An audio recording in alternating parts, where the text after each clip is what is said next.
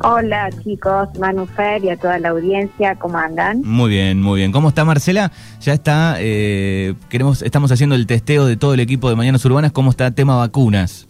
Y eh, por suerte yo ya tengo la primera dosis, todavía no llegamos hasta la segunda. Muy bien, muy bien. Ya notamos entonces, estamos casi todos ya estamos ahí con, con una dosis, así que vamos celebrando. Bien, bien, bien. Sí, me la habían puesto para el viernes este, pero me la cancelaron, se ve que no había llegado no llegó. Bien, sí, está, está retrasada la, Sputnik por estos días, aquí también.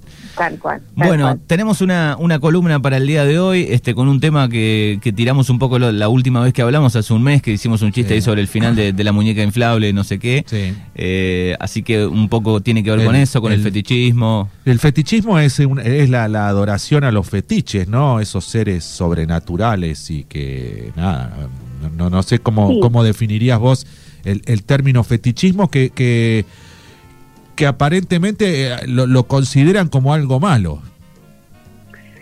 Sí, Fer, me estás hablando Fer, ¿no? Sí, sí, es Fernando. Sí, sí, es Fernando. Eh, eh, sí, viene de ese lado. En, principio, la, la, palabra en sí misma tiene que ver con esa adoración a, a los dioses o algo sobrenatural, eh, es como un, sentimiento intenso hacia algo que creo que me va a generar algo favorable o, que en algún punto me beneficia. Eso es en el término general.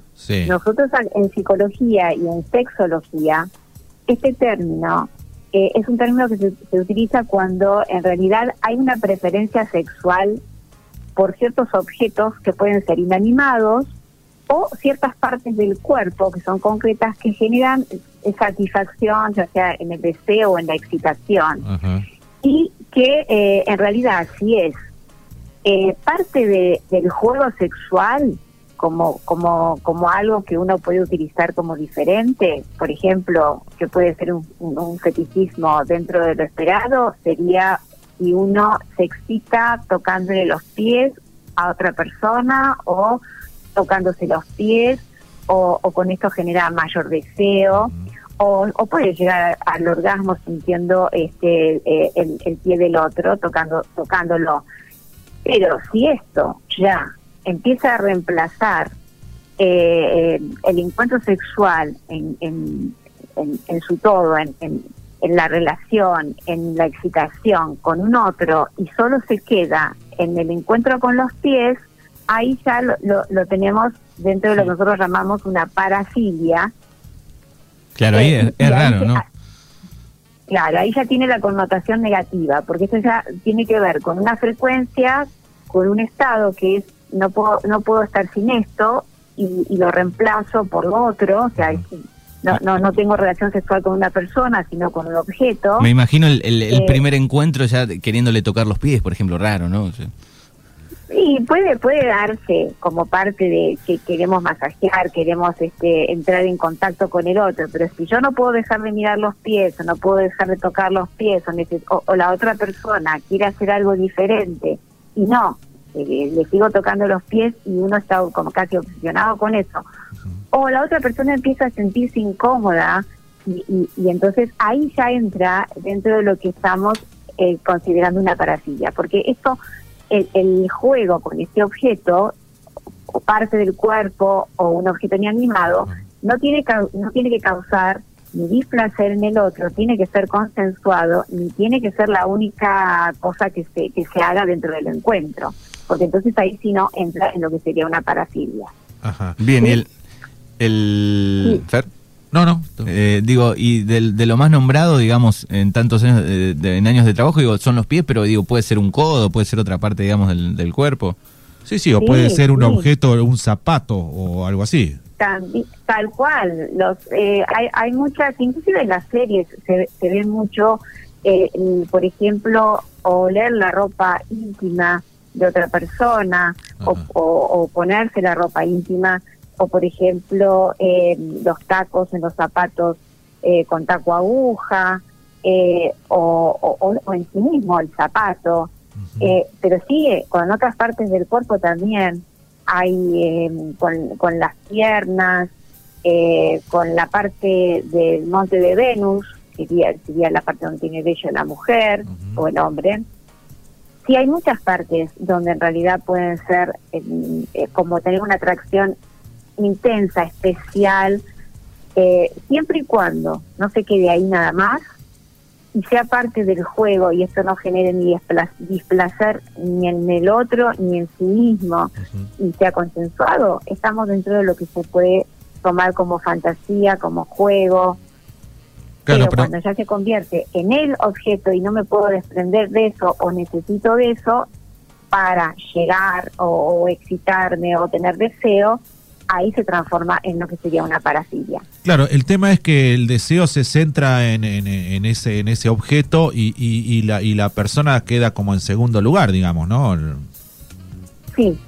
Eh, si bien nosotros llamamos objeto objeto de deseo a, a un otro, no no es no tiene no significa que es un objeto y que lo podemos usar como como un objeto que para descarga sino que el otro me genera con, con su erotismo, con su seducción, sentimientos, eh, emociones, sentidos. Entonces, e, eso es lo que buscamos en el encuentro del juego, del juego sexual. Pero con un objeto inanimado, si yo me quedo ahí y dependo de eso, es lo que me está faltando. O sea, no, no tengo la conexión con un otro que me genera también cosas. Entonces, si ya queda reemplazado ese encuentro donde se generan cosas entre ambas partes por un objeto que solamente sirve para descargarme, ahí entramos dentro de lo que no, no, es saludable en lo sexual y en lo psicológico. Y se trata eso, eh, digo, se, se trabaja. sí, sí, sí, se trabaja. Y muchas veces esto puede estar se puede desarrollar en la, en la misma infancia o en la adolescencia. Ya uno puede ver, yo tengo consultas de padres que por ahí me dicen, mm, tengo mi hijo de dos años o tres que en realidad está como obsesionado y agarra los pies de las personas que vienen a visitarnos. Ah, eh, y bueno, ya ahí es un indicio, o sea, tenemos que ir viendo cómo se va dando eso, ¿no? Porque eh, esto puede empezar desde la infancia, puede desarrollarse también en la adolescencia o también puede darse en, cuando ya uno es adulto, a raíz de cierta situación o, trauma que se haya generado en un encuentro, uno se puede quedar fijado en eso. Y tenemos muchas variaciones. O sea, dentro, eso se llama fetichismo, cuando en realidad tenemos un objeto específico al cual lo cargamos de interés y, o la parte concreta del cuerpo y que lo necesitamos para este, generarnos deseo, excitación o llegar al orgasmo. O sea que siempre tiene que estar presente cuando estamos en ese nivel, digamos, ¿no? Cuando está ese nivel. Claro. Sí, y bueno, y, y, la otra persona seguramente a lo primero no, no se da cuenta, pero después ya se le torna medio, no sé, este, algo como que, que, que, que, se da cuenta que no está bien. Sí, sí, enseguida se, se evidencia porque es como que la persona no puede despegarse de mirar, de tocar, de sentir eh, ese objeto. Eh, y entonces ya pierde de vista a la, a la totalidad de la persona. Es como que no puede dejar de focalizarse, por ejemplo, este, en, a veces son los senos, pero es raro que sean las partes genitales. Es más bien justo otras partes que no condicen con lo genital.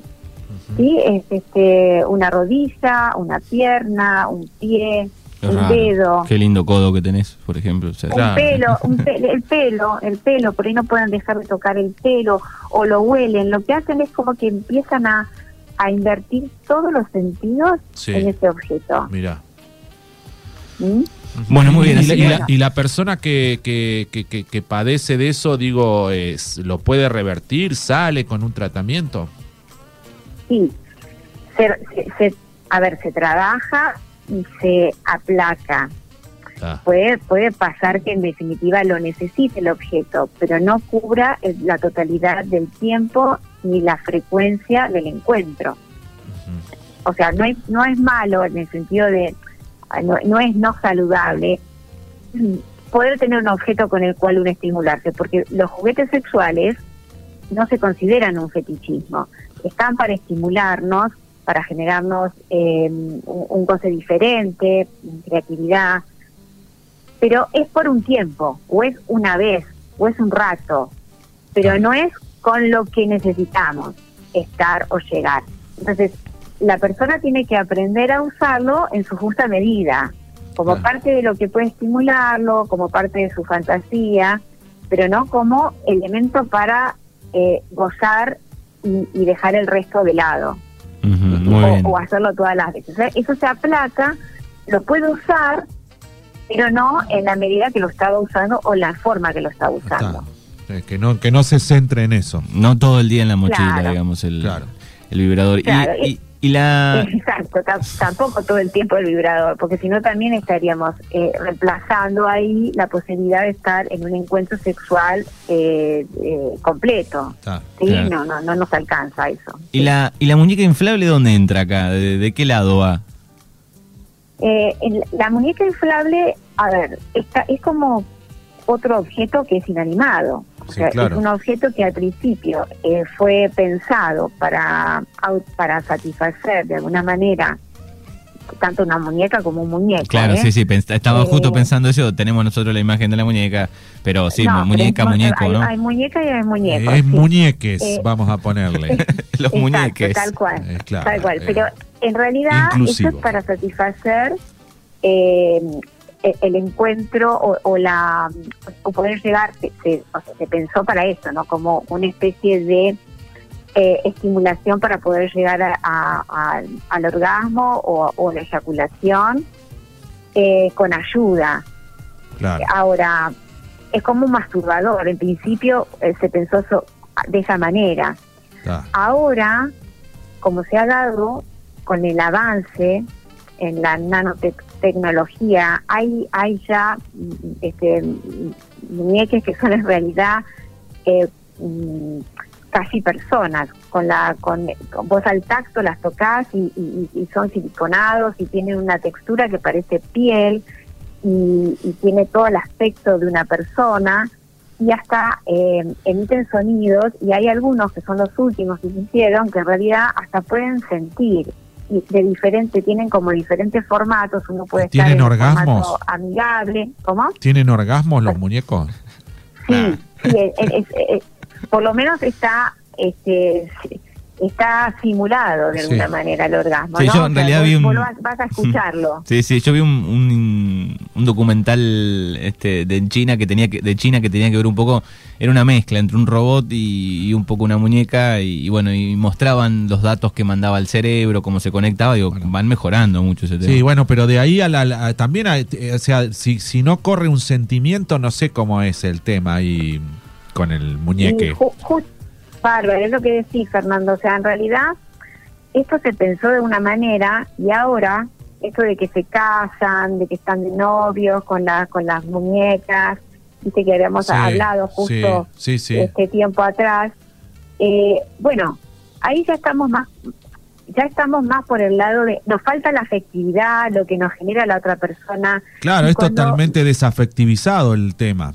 Claro. Entonces, a ver, eso eh, cuando uno lo evalúa, puede estar, cuando vos le preguntás a esta gente por qué elige y te dice, y por qué no hablan, o porque no, no, no emiten este, una opinión en contra, porque no te dejan, porque no pelean, porque uno puede hacer todo lo que quiera eh, sin que el otro se queje. Entonces, a ver, si estamos con una persona que tiene esta necesidad, con, con estas características, estamos dentro de lo patológico. Hay algo ahí que hay que revisar.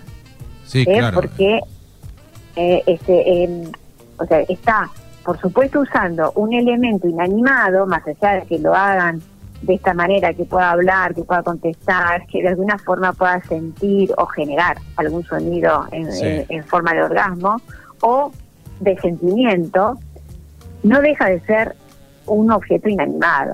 Claro, y, ahí está, eh, eh, o sea, al otro como objeto también. A mí me da miedo que eso no pare nunca, que vos termines y, el muñeco siga gritando. Totalmente desafectivizado y solamente eh, es un objeto y es tratar al otro como un objeto, o sea... Tal cual, tal cual. Nosotros desde la psicología lo, vemos de esa manera, o sea, si vos necesitas una persona que, en realidad no sea persona, claro. es desafectivizado totalmente eh, y bueno, ahí estamos eh, usando un objeto, un objeto que lo usamos a medida y como nos place, sin consideración. Exacto. Entonces, eh, ahí estaríamos del lado del fetichismo.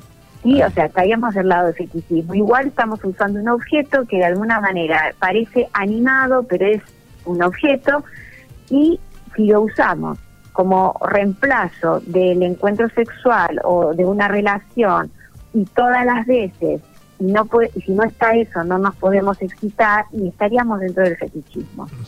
Muy bien, bueno. ¿Cómo llegan a, eso una persona de, relacionarse con un plástico? Porque no deja de ser eso.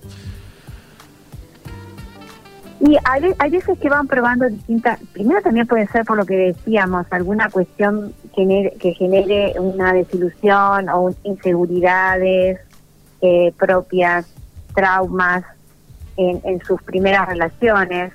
Y entonces empiezan a probar eh, empiezan a probar otras otras cosas que les den más seguridad.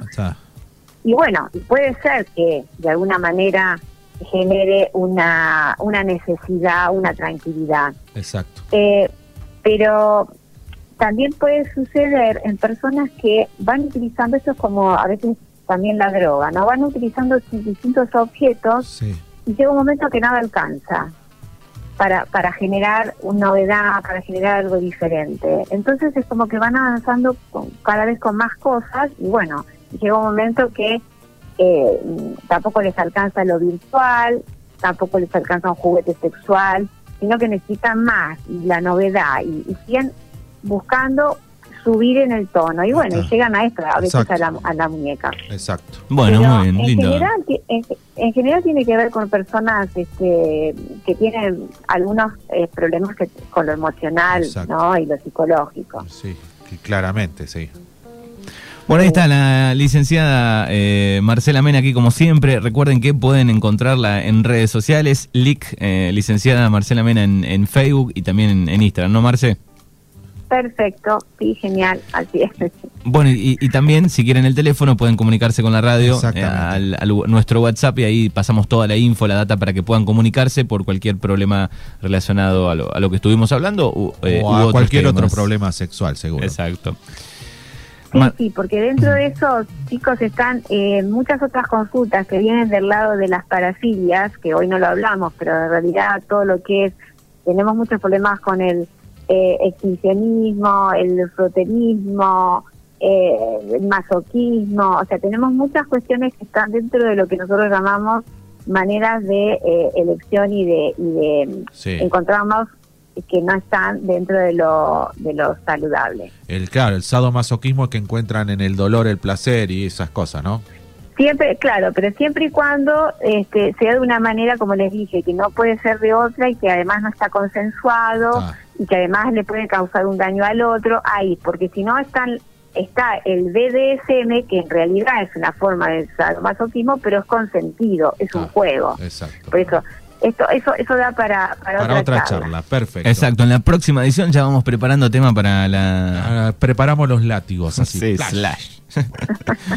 bueno, Marcela, te, te, agradecemos como siempre, un placer de charlar con vos. Bueno, gracias chicos, un abrazo. Un abrazo. Nos vemos.